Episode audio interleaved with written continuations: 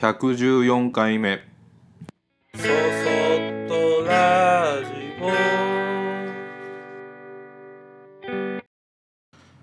皆さんこんにちはこんばんは。そそっとラジオ木俣俊吾です。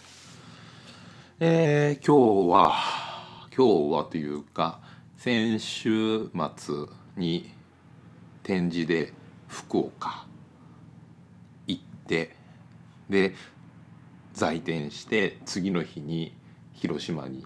行って在店してというのも、えー福岡と広島ので同じタイミングで、えー個展を個展というか展示をしたので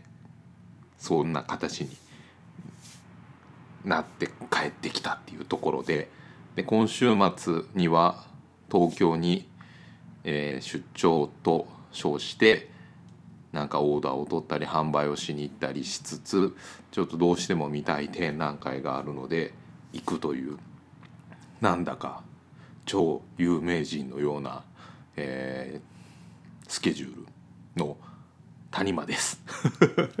その間にちょこちょこといろんなことを、えー整備しながら整えながらまた帰ってきたら仕事ができるようにと思ってはいるんですがまあ疲れるね。あの、うん、展示のたびにうんとそこの、えーお店に1日ないし2日ぐらいは入れるようにと思って、えースケジュールをいつも組むんですが、まあ、その理由の一つとしてはあのオーダーとかはオーダーとかまあ通販もしてないんですけどオーダーとかも直接会ってお会いして打ち合わせをしてじゃないと受けないっていうことを、えー大きな理由の一つにしてるので、えーそれの窓口にもならないといけないっていうこともあってで今回広島福岡と広島を同時にやったのはもともと福岡で展示を予定してたんだけど広島で以前僕のやつを買ってくれたあの料理屋さんが、えーちょっと改装をするのでそれの店舗重機をお願いしたいっていうことで最初はなんか Zoom か何かで打ち合わせでもっていうふうに言ってくださったんだけどやっぱまあ僕としてもその全体の空間のサイズがどんな感じかっていうのを自分の目と体で体感したいっていうのもあったしうんとあと直接ねお話ししていろいろどういうことを思ってらっしゃるかっていうのも、えー聞きたかったっていうので広島にじゃあ行きたいなと思って福岡から広島を調べると意外と小1時間ぐらいで行けるから近い。じゃあいっそのこと広島でも展示するかみたいな。そんなそんなスケ甘甘い形のスケジュールの立て方をしたもので、えー展示の準備は倍になり 出張しては、えーそこで、え移動も大変になり。だからまあ、えー特に今回ね福岡はねうんと朝5時半前に自宅を出てで電車に乗って空港にあのセントレアの方だったので1時間ぐらいかけて空港に行って空港に着いてこれねセントレアであのジェットスター乗ったことある人は絶対わかると思うんだけど第2ターミナルっていう、えーメインじゃない、えー乗り口の方にせあのジェットスターはあるんです。それがね多分1キロ以上歩かされるんですよ。その メインターミナルから。でそれをずっと歩いてもう電車降りてトイレにだけ行ってそのままずっと迷いなくまっすぐ歩いて行ってチェックインする時に「福岡行きの方残り5分チェックイン締め切り5分前です」って言われるような そんなスケジュールででそのままチェックインして、えー手荷物検査してボディチェックしてでまたそこから乗り口まで歩くんですよ。長い。まだか。まだか。でそのその間に何の何のこう販売すなんなんていうの？売店とかもないしお土産屋さんもない。唯一途中でちっちゃいキオスクみたいなのがあってでそこにもうここより先ドリンク等は買えませんって書いてあって。お前はあのインター直前のガソリンスタンドかみたいな感じのようなとこなんだけど。でまあそれからずっと歩いていってであやっとあの搭乗口の付近に来てちょっと休憩できるかなと思ったらもう乗りあれですよね。搭乗手続き開始。でみんな乗り始めててその列に並びでそれで飛行機にやっと乗ってほっと着く間もなく飛び立ち。でそれで空港に着いて空港で、えー福岡のお店の方が待っててくれたので、えーそこからあのもう仕事モードになりっていうね。大変でした 休まる暇がないでまあそのねそれは自分でも そういうそれが嫌なら前日に行けよっていう話だけど、まあ、前連休のあれもあって前日に行くとすごいホテル代が高かったり飛行機代も高かったりしたのでもうこれが一番、うん、あの僕がちょっと苦労すればいいんだとかって思いながらね、えーベストかなっていうふうに思ったけどまあ疲れたね。だそういうね行く先々でいろんな方に出会ったり、まあ、美味しいものを食べたりするっていうのがやっぱ楽しみの一つでもあってでそのよく展示に行くような場所のなんか美味しそうな店を見つけては Google マップにこうちょっとこう保存したりしてるのもささやかな僕の日々の楽しみではあったりするんだけどなんかまあね今僕40代に入ってるのであれですが30代の後半まあ、5年とか56年前ぐらいの時っていうのは行った先々でなんかせっかくだから普段行かないところに行ってでいろんなことしてみようとかあんなことあそこ行ってみたいなとかこんな店行ってみたいなとかっていうのはすごいあったあったんですよ。でなんか展示終わってとかあの朝、えーまあ、福岡だったら朝から豚骨ラーメンが食べれるのでそれをじゃああの元祖長浜屋みたいなとこに本家長浜屋どっちがどっちが本家か元祖か分かんないんですけどなんかそういうとこ行ってみようとか思ったりとかね。なんか夜は屋台にちょっと行ってみてもいいかなと思ったりとかっていうのがすごいあったんだけどもうこの頃はこの前なんかはもうとにかく展示をしてそれが終わってちょうどそのお店の方がスケジュール的に難しかったので僕はそれでそこでお別れしたんですけどとにかくホテルに着いて荷物を置きたいっていう。別に担いでるわけじゃないんだけどねキャリーバッグで行ってるからコロコロコロって転がすだけだしだけど何かこうちょっとホッとしたいっていうところがあってなんかもう心もくじけそうになり最悪もう食べ物も晩ご飯もコンビニでいいかな？みたいなことを思ってしまう自分もいてびっくり しました。まあだからそれをね置いとかん置い年を取ったって言ってしまえばそれまでなのかもしれないんだけどなんかまあそれが原因そういう形の分かりやすい原因だけじゃなくなんか昔に比べてやっぱり細かな気遣いも増えてるしもちろん体力的にもちょっと落ちてるのかもしれないしそうやって早朝からね早朝に起きてなんかこう乗り物の時間に1本でも遅れたりミスをすると、えーうまく乗り継げずにいけないっていうプレッシャーだったりとかなんかそういうことをうん自分が気疲れしていくとなんかどこかで何かを見る見たところで多分そんなにうわーすげえ来てよかったと思う確率はめちゃめちゃ少ないし、まあ、それならホテルでほっと一息ついてでなんか地元のねニュース番組とかそういうのを 見てああこれ見たことねえなこんなんやってんだとかって思いながらぼーっとする方がいいし珍しくあのホテルであのホテルに着いてすぐあのえーサービスでついてる紅茶を自分で入れて ゆっくり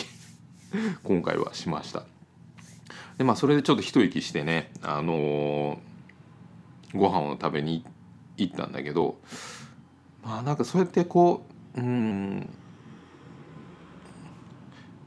どこかで今まではまあそういう状態になったらあのわーっとお祭り騒ぎのような気分にもなってるしでもうなんかこんな俺なんかすげえ有名人みたいみたいなのとか超忙しい売れっ子じゃんみたいな気分でなんか自分のこう感情も高ぶりもっとこんなことしようあんなことしようっていうふうに思ってたのかもしれないんだけどまあそれをこうまあだいぶ繰り返してきたんだろうね。でその出張するということ自体が日常化してくるとなんかもうそれがこう、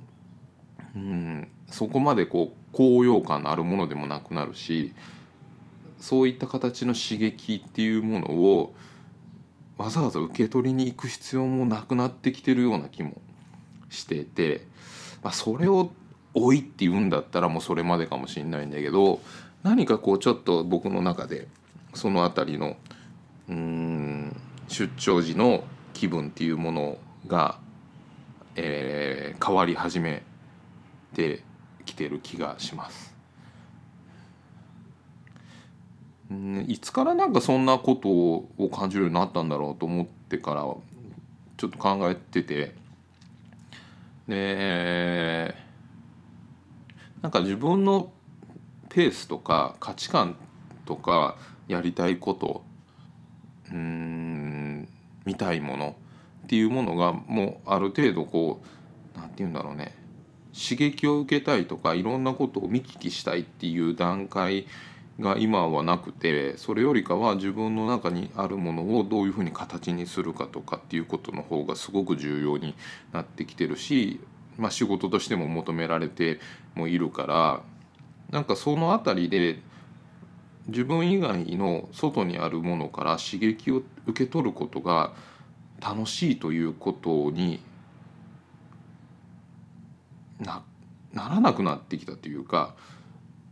もし、まあ、会社員とかでは、まあ、若い時20代の時だったけど働いてた時なんかはとにかく仕事というものをしながらそれ自体がそんなに楽しいものでもないからそれが終わったらどれだけあの刺激的な時間があるか。休みになったらこんなことしよう。今日の帰りにあそこに行ってみようとか、まあ、何もないけどスタバだけ行って本でも読むか。とか。なんかそういうようなことをしてバランスをとってたような気がするんだけど。っていうのはまあ多分自分の生きるという時間の中で、えー自分自身の喜びが足らなかったのかなというふうに思うんですその時は。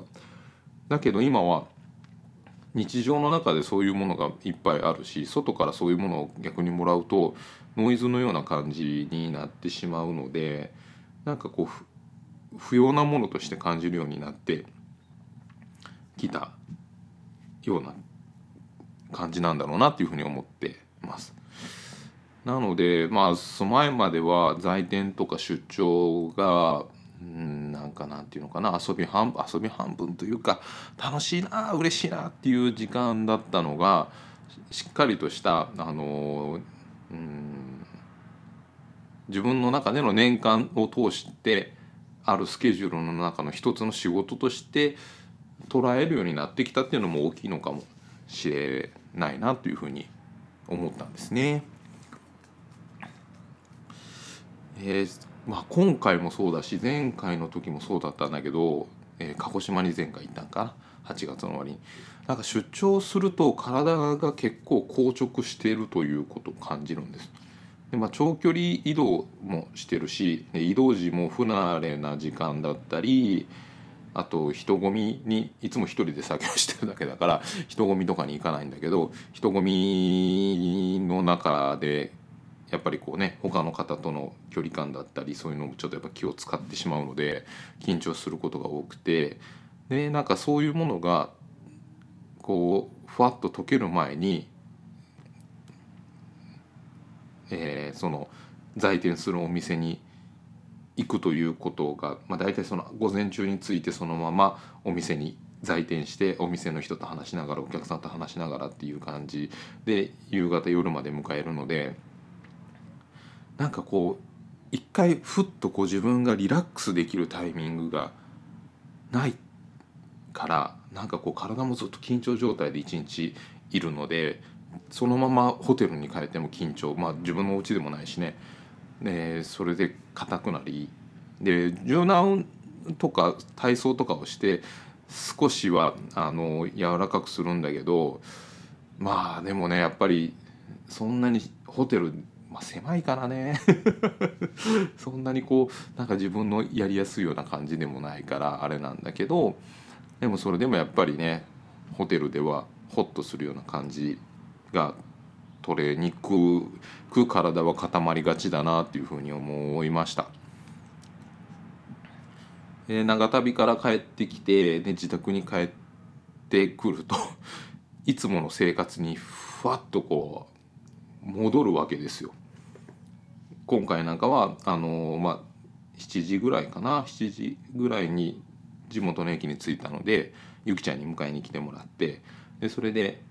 うんとそのまま家に帰ってきたんだけど家に帰ってきたらまあまあ散らかってた。ゆきちゃんも帰ってきてからあれ私出発する前はこんなに散らかってなかったのにっていうぐらいなんか子供2人ではっちゃけて散らかってて。多いと思うんだけどでもなんかそれ自体がもうなんか我が家というような感じがあってふわっと緊張も解けてすごいホッとしてでなんかそんなねホッとできる我が家でよかったと思うしでまあ言ってもそんなに頻繁にあることではないからなんか外でね頑張って働いてきたぞっていうなんかこうちょっと勇ましい気持ちも残りつつ頑張ってきたなってこう自分にも思えるような瞬間でもあるのでまあそのなんだろう体が硬直したとかそういうのはもしかしたら、えー名誉の負傷じゃないけど自分が頑張ってきた証なのかなっていうふうにも思ったりもします。えーまあ毎日ね何もないなぎの状態とか自分の喜びとか嬉しいっていうことがない日々だとやっぱり何か休みの日だったりそれ以外のタイミングで刺激的な時間が欲しいなとかそういうことはもちろん思うと思うし、あの大切なことでもあると思うんだけどそれとは逆に例えば人気アーティストとかね有名な方だったりあとこう飛び回っていろんなもう自宅にほぼ帰れないみたいな出張族みたいな人とかだと多分ねホッとできるタイミングがないし疲れるだろうなっていうのもすごく思ったんです。でまあ、僕が良かったなと思えるのはそうやってこう帰ってきてホッとできる場所がある、まあ、さななんだかんだ言ってどんな状態でも高校に帰ってきたらあの自分が、うん、気遣いそんなにすることなくリあのリラックスできる場所があるっていうことをそういう場所を持ってるということ自体が幸せなんだなっていうふうにも思えるしでそのた先々であのお会いした方とか久しぶりに会うお店の方とか、まあ、お客さんとかでもなんかすごくいろんな感謝を僕に伝えてくれくださる方もたくさんいるのでまたそれが自分の励みになるなっていうような、まあ、そんな感じの出張でした。まあこう総じて言うとホッとするってすんごい大事っていう そういうお話です。えー、そそっとラジオでは皆様からのご意見ご感想をメールにてお待ちしております。メールアドレスは soso アットマークグッドの G ポイントの P 数字の 53.net そそアットマーク gp53.net こちらまでお待ちしております。それではまた次回。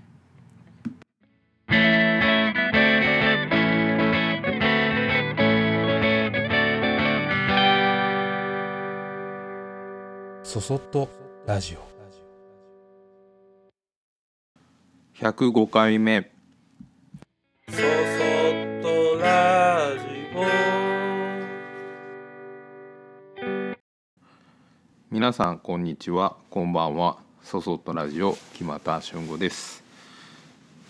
えー今日は先日東京に出張に行ってきたよ。っていう話です。前回がホッとするみたいなねお家に帰ってくるとホッとするなみたいな話をしたりホッとできる場所があるといいなっていうことを言った矢先にまた東京に行ってきたんです。なんか今月は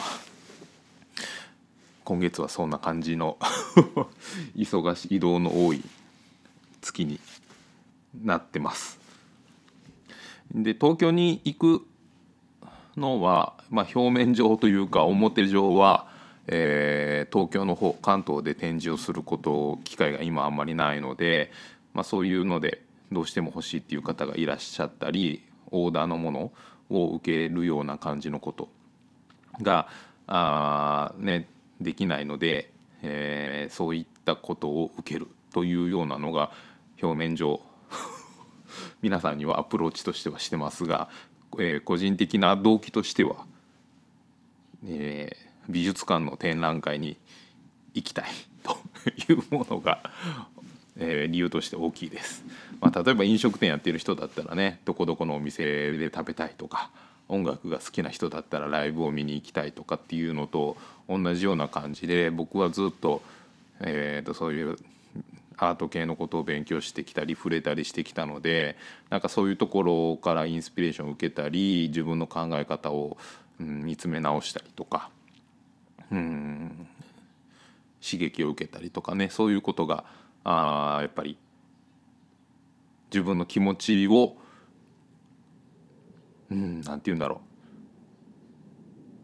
う。潤すというか癒すような感じのことがあるのでで、まあ、見たい展示があって一個だけだとねなんかうんなんかうんまあいあそうかって感じになるのでそうするとどうしても地方にはあまり行かなかったりするんですけど東京だと結構23ね探せば見たいなと思うものが重なっているのでで特に今回はずっと見たいなと思ってたものが最終日だったりとか、えーすごい大好きな作家が、えー大きな回顧展をするとかっていうのがあったのでよしここで行こうっていうふうに決めて行ってきました。で実は前回も半年前ぐらいに東京に行ったんだけどその時ももう大好きなアーティストがいてそれの展示を見に行きたくてたんですがまあ、それとあと,、えーっとちょっとこの先の祖祖の展開として、えーやってみたいこととかイメージしてることが少しあの固まってきたというか輪郭みたいなものがあるような気がしてきたのでそれの参考になるようなお店に行ってみようっていうのもあったので行ったんですけどお客さんとの約束を優先していたら最終的に美術館に行く時間がなくなってしまったという本末転倒になってしまい今回はそういうことがないように。えー確保自分の時間を確保しようっていうふうに思っていてでその願いが届いたかどうか定かではないですけどお客さんとの約束もそこまで、えー多くなく、えースケジュール的にはなんとかなりそうだというような感じだったんです。で朝こっちをね新幹線で出てで品川駅に着いてすぐのカフェに行きますでそこでまあ待ち合わせを最初のお客さんと待ち合わせをしててでお会いしてあの商品を見てもらったり、まあ、オーダーの方だったらオーダーの話をしてで、まあ、大体1人こう1時間ぐらいなんかこう世間話をしながらとかなんかそんな感じで打ち合わせや商品を見てもらいつつ1時間後に次のお客さんがそこのカフェに来るというような形で僕はずっと同じ席に座ってるんだけどお客さんだけが入れ替わり立ち替わりあの入ってくるみたいなことで、えースケジュールとしてはやってます。で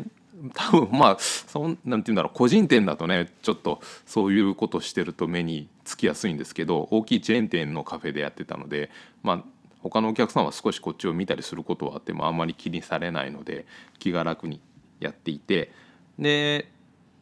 まあそういうことで4回4人4人5人ぐらいの人に会ってでよし終わったと思って美術館に行こうっていうふう急いで行こうっていうふうな感じになってました。でまあちょっと遡ってえーっと東京に行く前日になんかギリギリになって見れますか商品見れますかっていうような問い合わせをいただいた方がいてで大丈夫ですよっていうようなお返事をしてたんだけど当日になっても帰ってこなかったのであ多分この人はた自分ぼあの僕のスケジュールと合わなかったのかなっていうふうなことを思いつつで、まあ、打ち合わせのお客さんのあの入れ替わりの時に少しチェックしたら今日の夕方あの見たいですっていうような感じで連絡をくださったんですけど僕としたら美術館にも行きたいしうんと最後の方そこの品川駅で打ち合わせしてる最後の方が何時ぐらいに終わるかがわからないからちょっと時間がわからないけど夕方だったら大丈夫ですよみたいなお返事をしてました。でなので夕方にもう一軒美術館を見た後にその人とお会いして、えー見てもらうというようなスケジュールに変わってしまったので急いで美術館に行ってでまあゆっくり展示は見たいから急ごうとも言いつつ時間的にはその時点でお客さんと会うまでに2時間2時間以上あったんです。でまあそんだけあれば大丈夫かと思って美術館に行ってでそこの美術館は東京都立現代美術館というところで20代の頃、まあ、学生だったり20代の頃っていうのは結構なんだろうエッジの効いた展示をよくやってたしあの東京に行く機会があればあまり好みでなくても展示を見に行ったりもしてるようなところだったんだけどなんか行ってみてあなんかすげえ久しぶりと思ってよくよく考えるともう10年以上は来てないやと思ってなんかそのことにも懐かしみながらああんか懐かしいなとかって ののんきな顔してあの美術館の中に入ったら長蛇の列があってえ何これと思って見てみるとその列の最後尾に行くと「チケット購入まで40分」って書いてあるんです。ええ と思ってでまあこの展示自体結構人気があってでまあそれはそれで知ってたしでまああと最終日今日その日が最終日で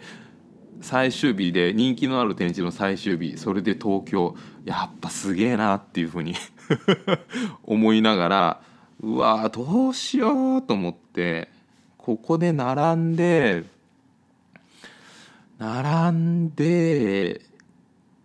買ってで中もごちゃごちゃしててゆっくり見れへんかったらなんか意味ないしうんどうしようかなとかってね5分ぐらいちょっとうろちょろしてウェブチケットってをパッと買えないかなとかって思いながらまあ買えればこんなに人並んでねえよなと思って。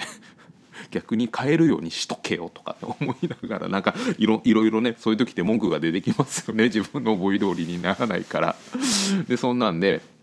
思いつつあダメだ。こうやって悩んでる間にもう並んどこうと思って。並んででそこで前回のことを思い出してもうそのお客さんがいるからとかって言って自分の時間を潰すっていうようなやり方はなんか今最近の僕の考え方としてはちょっと違うなっていうのも思ってきてたのでもうよしここはお客さんに失礼かもしれないし迷惑をかけるけどあの30分ぐらいちょっと約束の時間から遅らせてくださいというふうにお願いのあの連絡をしました。で、まあ、その返事がすぐは返ってこなかったんだけど、まあ、それで向こうがやっぱもうそんな、ね、時間をコロコロ変えるようであればもういいですって言われればもうそれまでのことだからと思ってでそれで本当に本当にチケット並んだら40分ぐらいかかって買うのに。すげえな東京とかって 思いながら。で展示室にあの入って行ったらなんか思いのほか展示のその空間にはあの人はごった返すような感じではなくてあの見るにはそこまでうーんなんか見にくいな見にくいなとかって思うような感じでもなく人気の展示をみんなそれぞれ楽しんでるなっていう雰囲気がすごい分かるような状態でそれはそれで良かったです。で見てすぐいろんなああわあすごいいいって思って帰らなくてよかったと思って本当はその並ぶ並ばないの時に考えてたのは図録といってカタログだけを買ってあのーそのカタログを読んでまあよしとしようかなとも思ったんです。っていうのもあのー設計とかデザインとかっていうことをメインにした展示だったのでそういう図面上の話だったりとかそこまでに至る哲学だったりとかそういうことを知れるっていうこともこの展示の展示内容で大きなとこだったので、あのそういうのは図録からでもま読み取れないことはないなとも思ったんですけどでもそれをしなくて本当によかった。うん、なんかもうそればっかり思ってた展示を見ながら「よかった見といて見といてよかった」とかって思ってでまああのその展示内容はあのさっき見てみたいに設計するデザイナーの方でジャン・ブルーベっていう人で椅子も設計するしそういう椅子とか家具とかそういうのも設計するしあの大きいお家とかも設計する。でそのお家も家もあの組み立て式でどれだけでも広げていったりあの大人3人でとか大人5人とかでうんと組み立てれるような設計というものを、えー、考えてアプローチをしていった人で。で展示内容もその方が設計したものの家具の本物が来てたのでそれが展示してあったりしてでそれね見えるところももちろんいいんだけど見えないところどういうふうに止めてるんだろうとかどういう形の補強してるんかなとかっていうのをこうしゃがみ込んだりしてこう裏側を覗き込んでああそうだよねこれで大丈夫だよねとかっていうふうに思ったりしてでああやっぱりなんか間違ってなかったなーなんてことを思いながらパーって周り見てるとなんか同じぐらいの年齢で同業者っぽい人もみんなそんな感じで見ててああわかるわかる その気持ちわかるわとかっていうことをなんかこう仲変なね仲間意識を持ちながら あの楽しんでいました。僕自身あの木工とか鉄工はもちろんそうなんだけどあの設計とか図面っていうものを学んでなくて自分が作りたいなって思うものを今作れる技術で作ってるです。でそのために自分の作りたいものにまっすぐ行くからなんて言うんだろうね余分なことはあんまりしない。でそれは他の人から見るといい加減だっていう人もいるんだと思うこういうことはしとかないといけないとかなんかこうこういう下処理が大事なんだとかっていうことをしずにやっちゃったりもするのででもなんかその最小限の手数の美しさっていうものもあるような気がしててでそれを設計側からもアプローチされてる方がいたんだっていうこと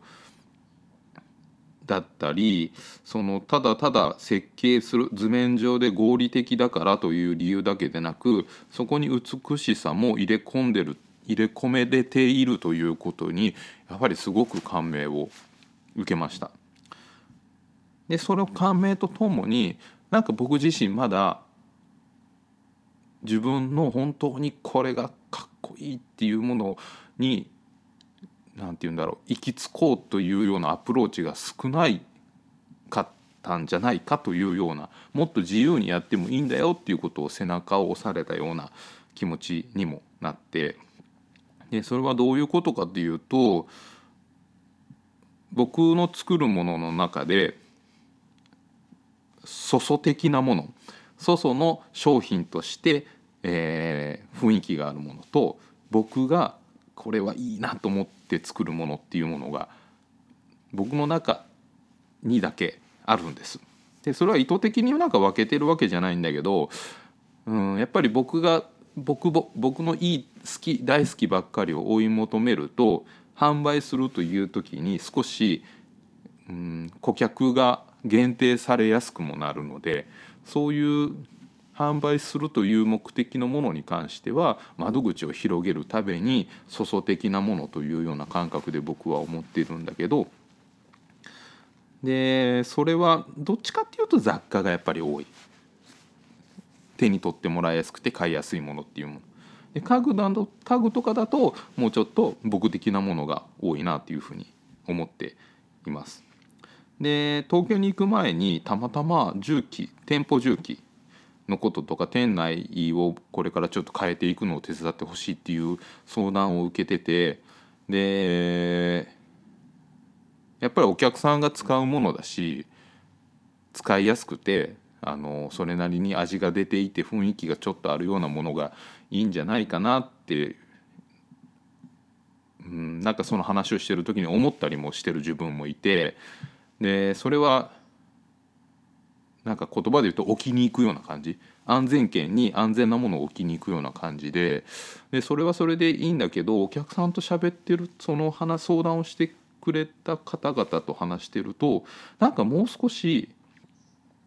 うんと尖ったもの？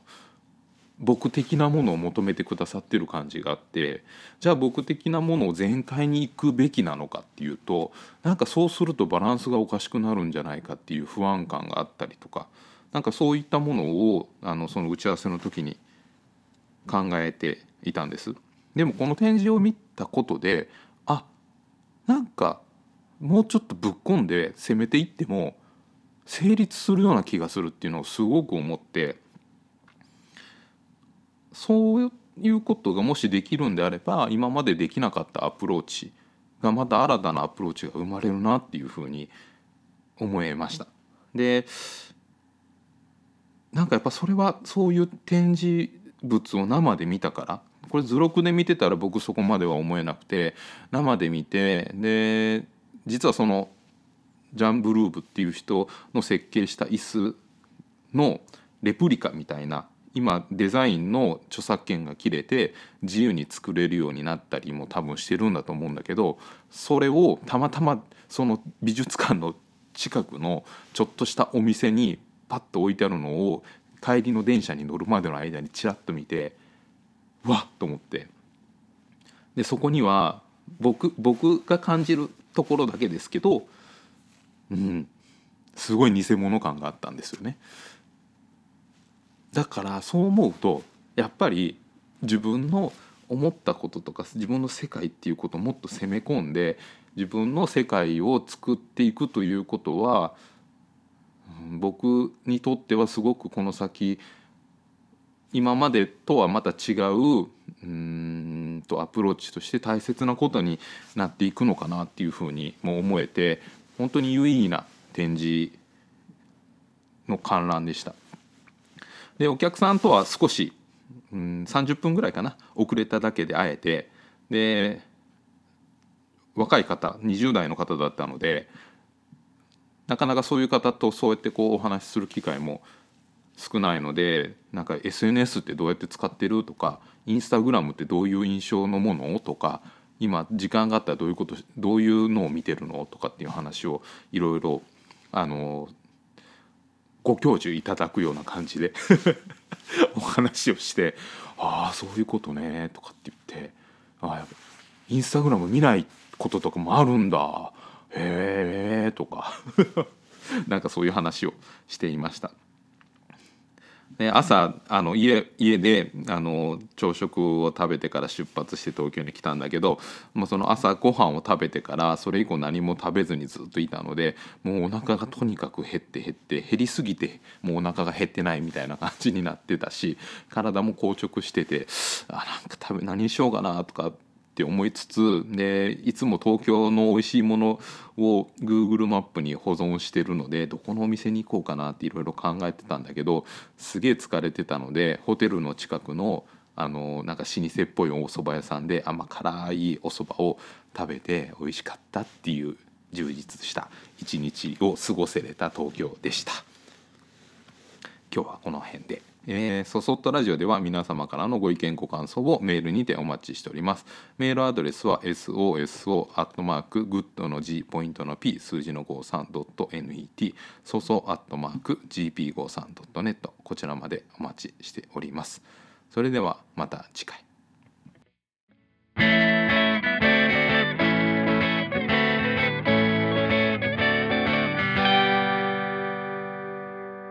そそっとラジオ